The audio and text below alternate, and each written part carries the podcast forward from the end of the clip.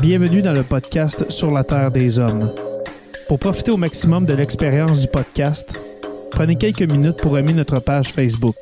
Vous pouvez aussi nous suivre sur Twitter au Sur la Terre des Hommes podcast et sur Instagram au Sur la Terre des Hommes podcast. Si vous possédez un iPhone, prenez une minute pour nous laisser un avis. Ainsi, vous allez faire grimper le podcast dans le moteur de recherche. Finalement, si vous voulez encourager Sur la Terre des Hommes et obtenir des épisodes exclusifs, vous pouvez contribuer monétairement sur la plateforme patreon.com. P-A-T-R-E-O-N.com. Recherchez sur la Terre des Hommes et pour seulement 2 par mois, vous y aurez droit. Le podcast peut désormais débuter. Bienvenue sur la Terre des Hommes.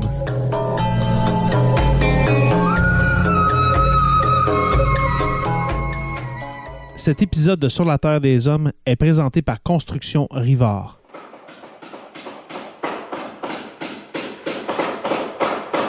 La rénovation et la construction, ça passe par la science du bâtiment et de vraies maisons éco-énergétiques.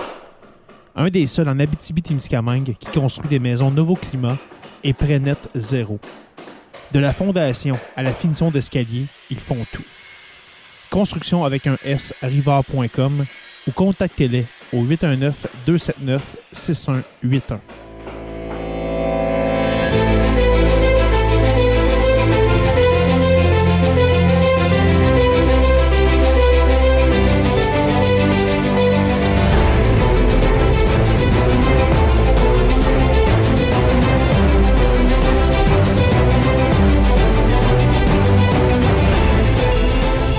Bonjour à tous et à toutes et bienvenue à cet épisode 236 de Sur la Terre des Hommes. Un épisode de semaine de relâche et qui dit épisode de semaine de relâche, eh bien dit un épisode narratif, un épisode plus court aussi, euh, bien sûr. Et puis cette semaine, nous allons nous concentrer sur l'ordre des Templiers. Cet ordre militaro-religieux créé euh, au début du euh, dernier millénaire et puis, euh, nous allons tenter de répondre à certaines questions sur justement quel était le rôle des Templiers? Qui étaient, premièrement, ces Templiers? Euh, qui composaient cette armée de croisés, hein, cette armée de croisés qui vont, participer euh, à des croisades, bien sûr? Eh bien, qui était-il? D'où venait-il? quel était le but? Qui a créé cet ordre-là? Et puis, comment ça s'est terminé? Vous allez découvrir euh, cette fin tragique des Templiers, une fin qui, selon moi, va demeurer dans les annales de l'histoire comme l'une des plus cruelles et puis euh, des plus injustes, il faut se le dire. Il y a plusieurs euh, légendes, plusieurs histoires concernant justement ces Templiers qui, pendant plusieurs siècles, vont, partir de rien. vous allez l'entendre l'ordre des Templiers est vraiment, est vraiment parti de rien pour devenir l'une des plus puissantes en Europe occidentale. Et puis quand on parle de puissance, eh bien, on parle de puissance euh, militaire, bien sûr, de puissance financière qui, on va se le dire, ont inventé le concept des banques que l'on connaît aujourd'hui. Euh, aussi, euh, puissance terrienne, possédait beaucoup, beaucoup de terres etc. Alors, je vous laisse sans plus tarder avec euh, cette fabuleuse histoire de l'ordre des Templiers. C'est parti.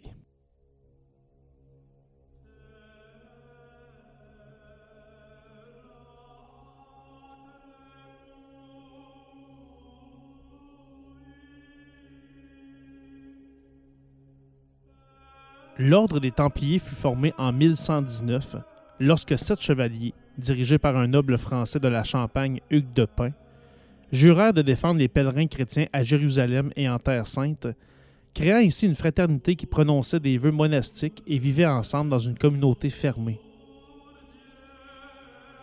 En 1120, Baudouin II, roi du royaume de Jérusalem entre 1118 et 1131, donna aux chevaliers son palais l'ancienne mosquée Al-Aqsa sur le mont du Temple de Jérusalem en guise de siège.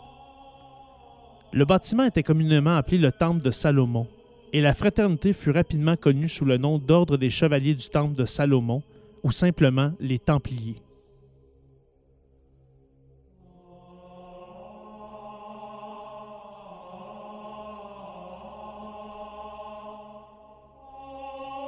Officiellement reconnu comme ordre par le pape Honorius II entre 1124 et 1130, au Concile de Troyes en janvier 1129, premier ordre militaire de ce type à être créé, les Templiers étaient initialement considérés comme une branche des Cisterciens.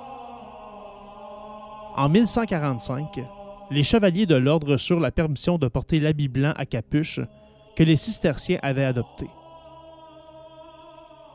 Les chevaliers adoptèrent rapidement leur manteau blanc si distinctif et ils commencèrent à utiliser l'insigne d'une croix rouge sur fond blanc. Il n'y avait pas d'obstacle au combat en ce qui concernait la doctrine religieuse, à condition que la cause soit juste. Les croisades et la défense de la Terre sainte étaient une bonne cause, et l'ordre reçut le soutien officiel de l'Église. La première bataille majeure impliquant les Templiers fut en 1147 contre les musulmans lors de la seconde croisade entre 1147 et 1149.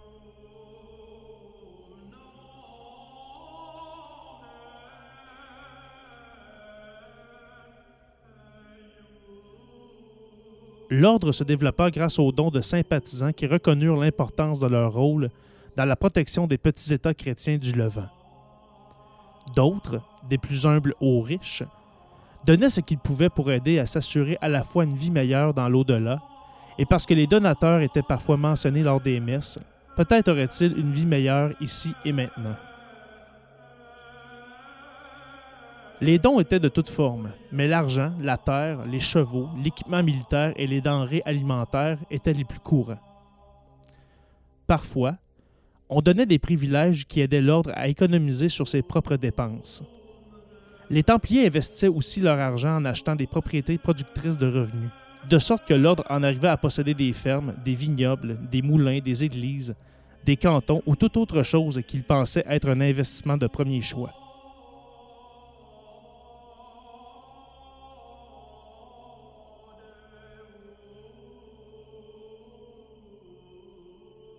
Un autre apport au coffre de l'ordre étaient les butins de guerre et les nouvelles terres acquises à la suite de campagnes victorieuses, tandis que des impôts pouvaient également être prélevés des villes conquises, des terres contrôlées par des châteaux templiers et des États rivaux du Levant plus faibles.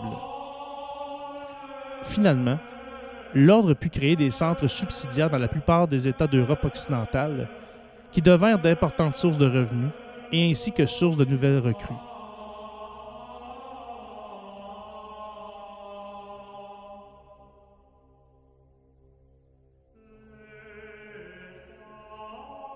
L'argent pouvait provenir de tous les coins de l'Europe, mais il y avait aussi des coûts élevés à couvrir. Entretenir les chevaliers, leurs écuyers, leurs chevaux. Les chevaliers en avaient souvent quatre chacun. Leurs armures et leurs équipements pompaient les finances des Templiers. Il y avait des impôts à payer à l'État, des dons à la papauté et parfois des dîmes à l'Église, ainsi que des récompenses à faire aux dignitaires locaux, tandis que les messes et autres services avaient aussi des coûts non négligeables.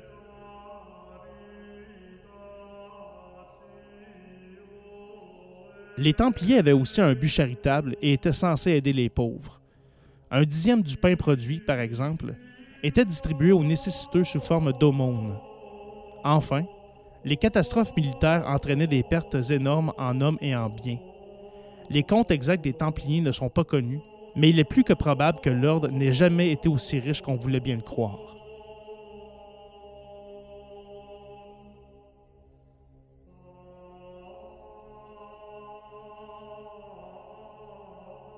À partir du milieu du 12e siècle, les Templiers élargirent leur influence et partirent se battre dans les croisades en Ibérie, la Reconquista, pour divers dirigeants en Espagne et au Portugal. Opérant également dans les croisades baltes contre les païens, au 13e siècle de notre ère, les Templiers possédaient des domaines allant de l'Angleterre à la Bohême et étaient devenus un véritable ordre militaire international avec d'énormes ressources à disposition hommes, armures, équipements une flotte navale importante. Les Templiers avaient établi un modèle qui serait copié par d'autres ordres militaires comme les chevaliers hospitaliers et les chevaliers teutoniques. Il y avait cependant un domaine dans lequel les Templiers excellaient vraiment, la banque.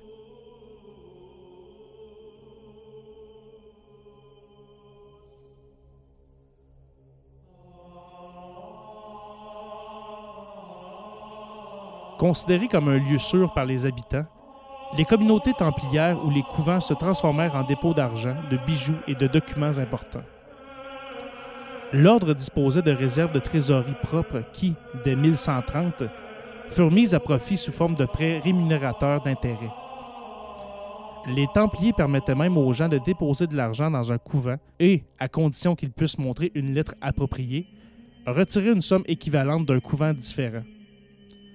Dans un autre service bancaire précoce, les gens pouvaient détenir ce qu'on appellerait aujourd'hui un compte courant auprès des Templiers, en payant un dépôt régulier et en prenant des dispositions pour que les Templiers versent, au nom du titulaire du compte, des sommes fixes à celui qui était nommé. Au 13e siècle, les Templiers étaient devenus des banquiers si compétents et confiants que les rois de France et d'autres nobles conservaient leurs trésors au sein de l'ordre. Les rois et les nobles qui se lançaient dans les croisades en Terre sainte, afin de payer leurs armées sur place et de répondre aux besoins d'approvisionnement, envoyaient souvent d'importantes sommes d'argent aux Templiers qui pouvaient être retirées plus tard dans le Levant. Les Templiers prêtaient même de l'argent aux dirigeants et devinrent ainsi un élément important dans la structure financière de plus en plus sophistiquée de l'Europe médiévale tardive.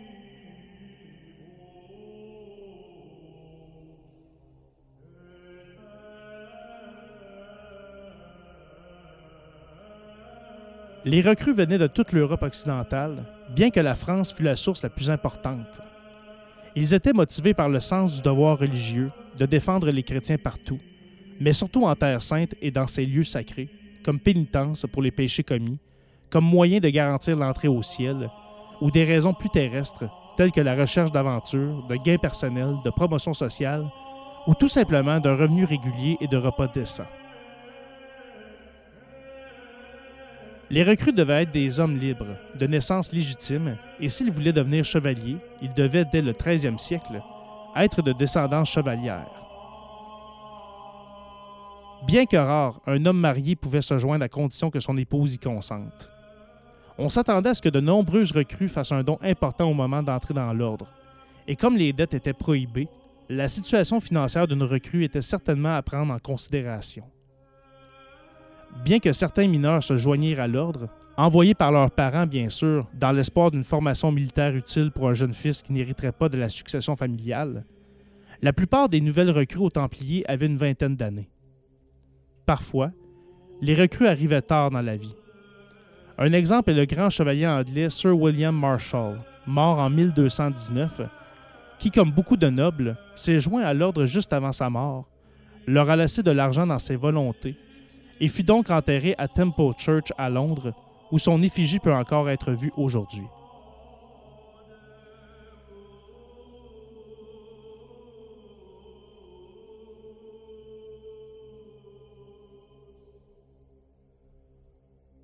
Il y avait deux rangs au sein de l'ordre, les chevaliers et les sergents. Le dernier groupe comprenait des non-militaires et des non-initiés.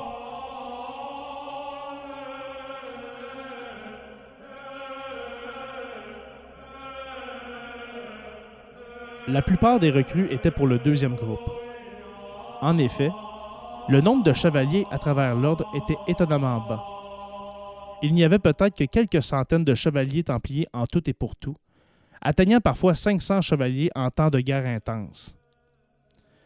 Ces chevaliers auraient été largement dépassés en nombre par les autres soldats utilisés par l'ordre, comme l'infanterie, les sergents ou les recrues des terres vassales, et les mercenaires, surtout des archers, ainsi que les écuyers, les porteurs de bagages et d'autres non-combattants. Parmi les autres membres de l'ordre figuraient des prêtres, des artisans, des ouvriers, et même des femmes qui appartenaient à des couvents affiliés.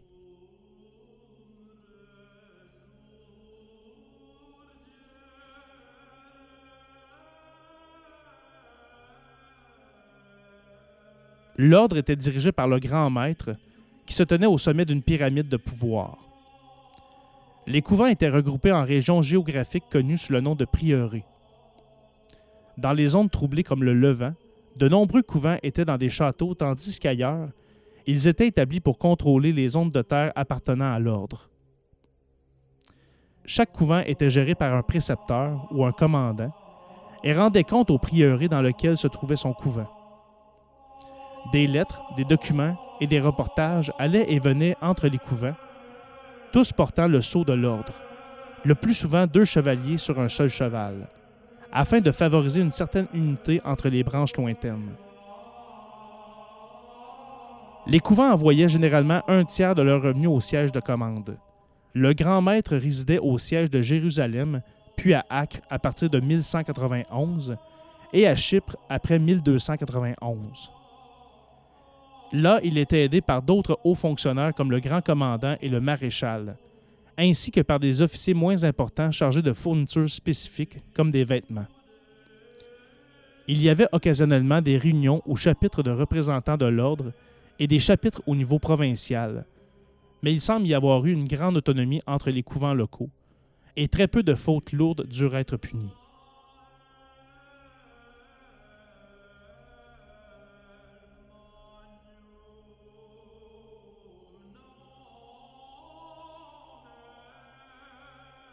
Les chevaliers prononçaient des vœux en entrant dans l'ordre, un peu comme dans les monastères, mais pas si stricts et sans la restriction de toujours rester à l'intérieur de leur logement communautaire. L'obéissance au grand maître était la promesse la plus importante à faire. La participation aux services religieux était obligatoire, le célibat aussi, et les repas communaux un acquis, qui chaque jour impair comprenait de la viande. Les plaisirs mondains n'étaient pas autorisés, et ceux-ci comprenaient des passe-temps quintessentiellement chevaliers tels que la chasse, notamment au faucon, et ne pas porter de vêtements ou d'armes tape à l'œil pour lesquels les chevaliers de l'époque étaient célèbres. Par exemple, les ceintures étaient souvent un moyen de décoration, mais les Templiers ne portaient qu'une simple ceinture de laine symbolisant la chasteté. Les Templiers portaient un manteau blanc sur leur armure, comme on l'a déjà mentionné, et portaient une croix rouge sur leur poitrine gauche. La croix rouge apparaissait également sur la livrée des chevaux et sur le fanion de l'ordre. Cela les distinguait des hospitaliers, qui portaient une croix blanche sur fond noir, et des chevaliers teutoniques, qui portaient une croix noire sur fond blanc. En revanche, les boucliers templiers étaient généralement blancs avec une épaisse bande horizontale noire sur le dessus. Les sergents portaient une cape ou manteau brun ou noir. Une autre caractéristique distinctive des Templiers était qu'ils portaient tous la barbe et avaient les cheveux courts pour l'époque médiévale.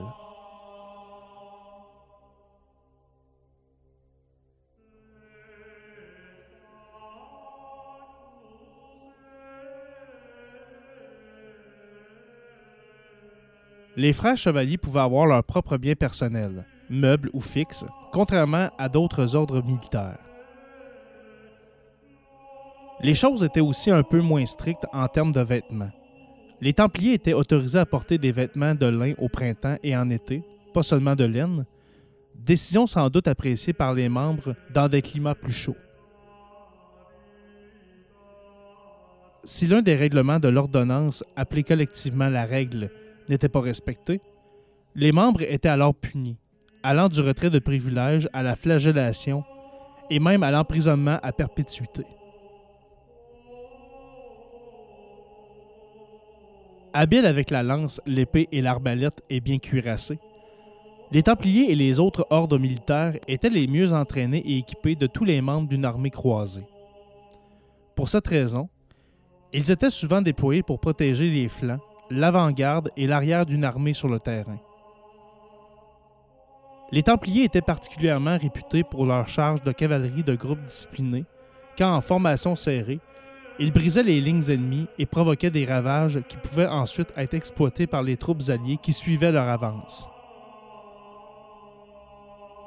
Ils étaient également très disciplinés tant au combat qu'au campement, avec de lourdes peines infligées aux chevaliers qui ne suivaient pas les ordres, y compris l'expulsion de l'ordre pour perdre par négligence de son épée ou de son cheval.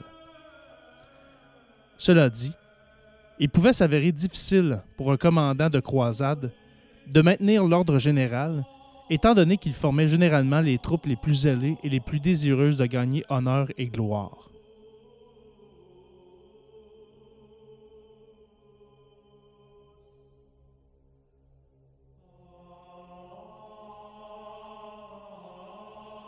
les Templiers étaient souvent chargés de défendre des cols d'importance stratégique, comme à Amanus au nord d'Antioche.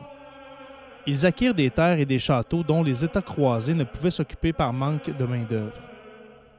Ils reconstruisirent également des châteaux détruits ou bâtirent des châteaux flambant neufs pour mieux défendre l'Orient chrétien. Les Templiers n'oublièrent pas non plus leur fonction originale de protecteur des pèlerins, et ils tenaient de nombreux petits forts le long des routes de pèlerinage dans le Levant ou agissaient comme gardes du corps.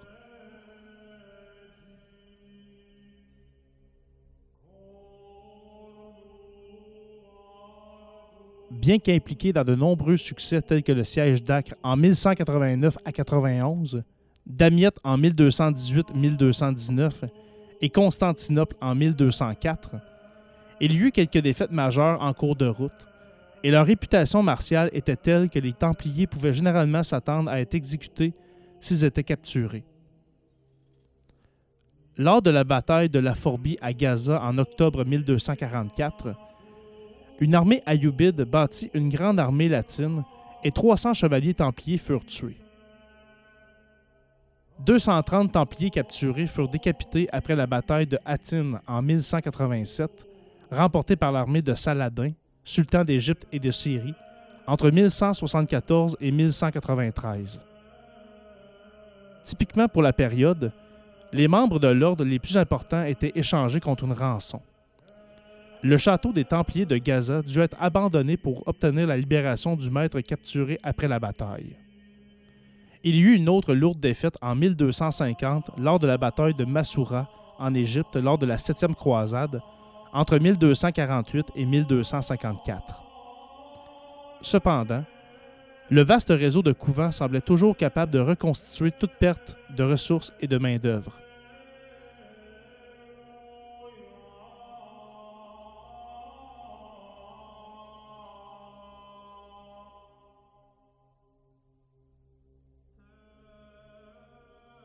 Ne semblant répondre qu'à eux-mêmes, étant devenus une menace militaire puissante, les dirigeants occidentaux commencèrent à se méfier de ces ordres militaires, d'autant plus qu'ils commençaient à accumuler un vaste réseau de terres et de réserves de trésorerie. Tout comme de nombreux autres ordres militaires, les Templiers avaient aussi longtemps été accusés d'abuser de leurs privilèges et d'extorquer le maximum de profit de leurs transactions financières. Ils étaient accusés de corruption et de succomber à la fierté et à l'avarice. Les critiques affirmaient qu'ils avaient la vie trop facile et qu'ils gaspillaient de l'argent qui pouvait être mieux dépensé pour maintenir les troupes pour la guerre sainte, par exemple. On les accusait de gaspiller des ressources pour rivaliser avec des ordres rivaux, en particulier les hospitaliers. Il y avait aussi l'ancien argument selon lequel les moines et les guerriers n'étaient pas une combinaison compatible. Certains dénigraient même l'ordre parce qu'ils ne s'intéressaient pas à la conversion des musulmans, mais voulaient simplement les éliminer. La plupart de ces critiques étaient fondées sur l'ignorance des affaires de l'ordre, une exagération de leur richesse effective en termes réels et un sentiment général de jalousie et de suspicion.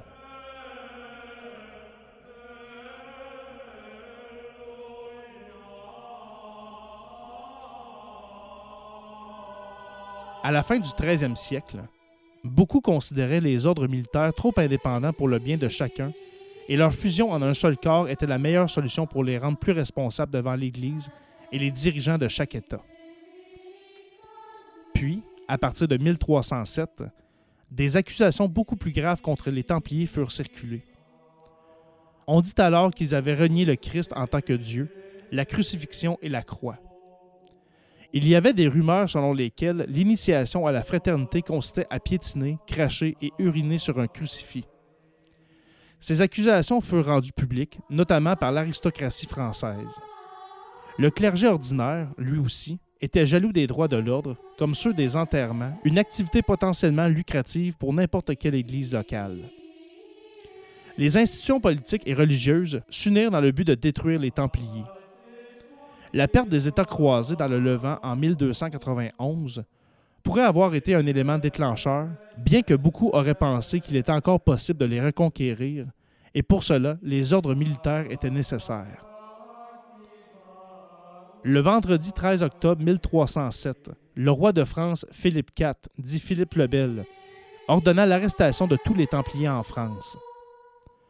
Ses motivations restent peu claires, mais les suggestions des historiens modernes incluent la menace militaire des Templiers, le désir d'acquérir leurs richesses, l'opportunité d'obtenir un avantage politique et prestigieux sur la papauté, et même que Philippe le Bel croyait réellement aux rumeurs contre l'ordre. Au déni du Christ et au mépris de la croix s'ajoutèrent d'autres accusations telles que la promotion de pratiques homosexuelles, des baisers indécents et le culte des idoles. Au début, le pape Clément V, qui régna de 1305 à 1314, les défendit de ces attaques non fondées. Ils étaient après tout l'un de ses ordres militaires, mais Philippe réussit à obtenir des aveux de plusieurs Templiers, dont le grand maître lui-même, Jacques de Molay. En conséquence, le pape ordonna l'arrestation de tous les Templiers d'Europe occidentale et leurs biens furent saisis. Les Templiers ne purent résister sauf en Aragon, où un certain nombre se terrèrent dans leur château jusqu'en 1308.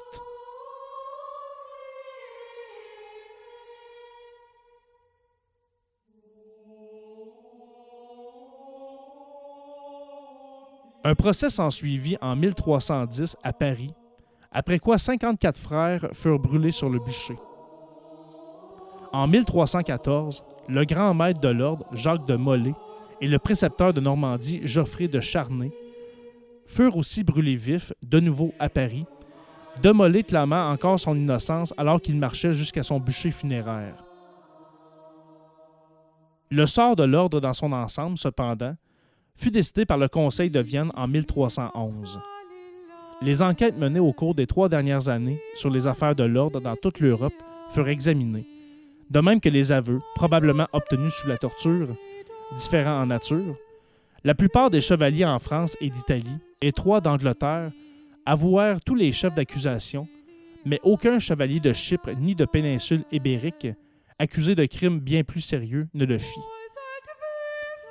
Un groupe de chevaliers appelés pour entendre leur défense ne furent en fait pas appelés, et quand Philippe arriva au Conseil, le pape déclara officiellement que l'ordre avait pris fin le 3 avril 1312, bien que la raison fût la perte de réputation préjudiciable plutôt que de tout verdict de culpabilité. Les preuves physiques des accusations, registres, statuts d'idole, etc., n'ont jamais été produites. De plus, de nombreux chevaliers rétractèrent plus tard leurs aveux même lorsqu'ils avaient été condamnés et que cela désormais ne servait plus à rien.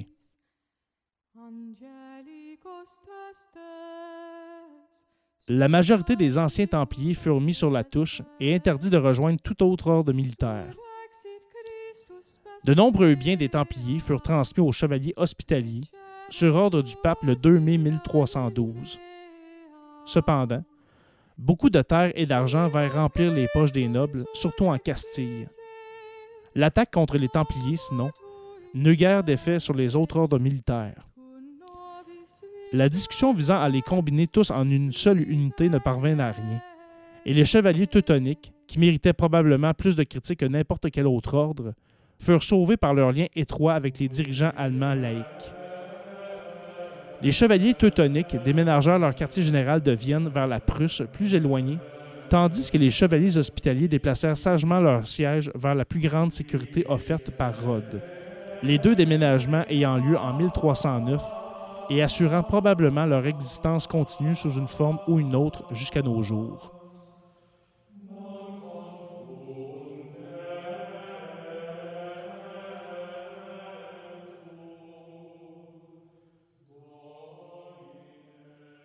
Voilà ce qui met fin à cet épisode 236. J'espère que ça vous a plu.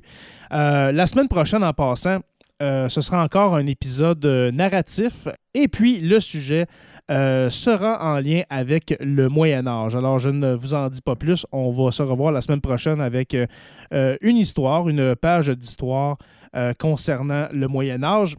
Mais avant de partir, merci à tous ceux et celles qui suivent sur la Terre des Hommes, que ce soit en podcast ou bien sur YouTube.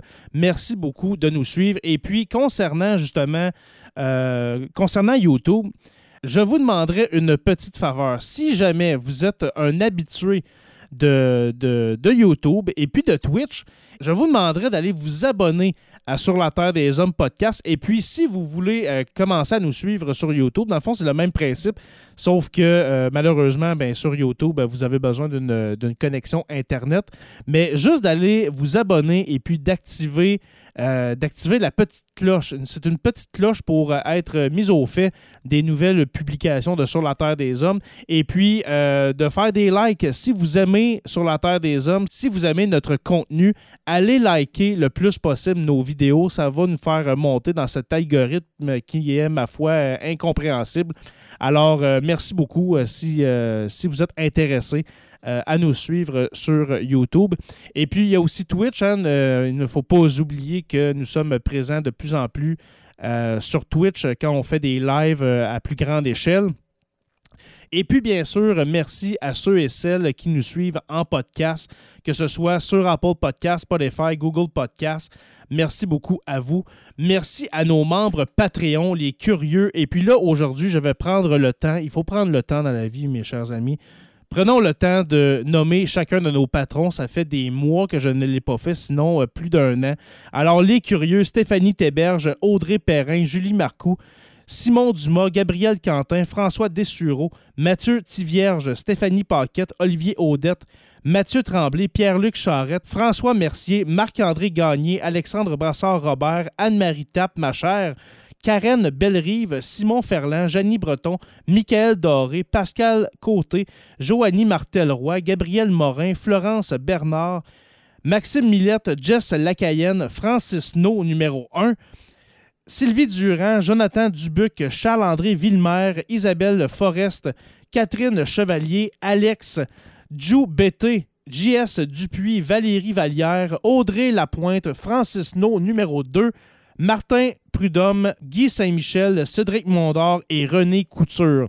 Alors, vous comprenez maintenant pourquoi je ne nomme euh, plus tout le monde euh, à la fin de chaque épisode. On est rendu avec vraiment beaucoup de membres Patreon. Merci beaucoup à vous. Les stagiaires maintenant, Jean-Sébastien Lamarche, Gabriel Landerman, Simon Robitaille, Alexandre Martineau, Audrey Loyer, Mélissa Frappier, Mike Rivard de Construction avec un S, Rivard de Rouen-Aranda, Gorge de Sicam, François Roy, Stéphane Panzer-Roussel, le professeur Roussel, Patrice Bolduc, Hugo Bélanger, Thomas Tronchon, Martin Godette et Frank Paquette du Crachoir, Guillaume Beaulieu, Pierre-Luc Cartier, Chantal Lortie, Cédric Clavet, Frank, Suzy Harel, Catherine Lalonde, Noxario, Apollo 13, François Mercier, Alain Trampe, Anthony Chiasson, Marc-André Lessard, Frédéric Lavoie, Jocelyn Constantino et Cédric Bouchard. Alors, merci beaucoup aux stagiaires. Les historiens Louis-Philippe Labadie, Alexandre Breton, Sonny Rousseau, Roberto Selbach, Sonia Turcotte et Yves Nadeau. Merci aux historiens. Nos érudits François Brassard, Mathieu Lauzon et Marie-Pierre Delille nos orateurs, les immortels Construction avec un S, Rivard de Rouen-Aranda, et puis Miel Habitémis, le meilleur miel au monde, euh, dois-je le rappeler. Pour les rejoindre, c'est très simple, visitez le patreon.com oblique SLTDH. Je vous invite à suivre nos pages Facebook sur la Terre des Hommes podcast et puis sur la Terre des Hommes la communauté pour venir discuter avec nous. Sur la Terre des Hommes est une présentation des éditions Derniers mots. N'oubliez pas qu'à tous les jours, nous écrivons l'histoire et on se revoit la semaine prochaine pour une autre page d'histoire de Sur la Terre des Hommes.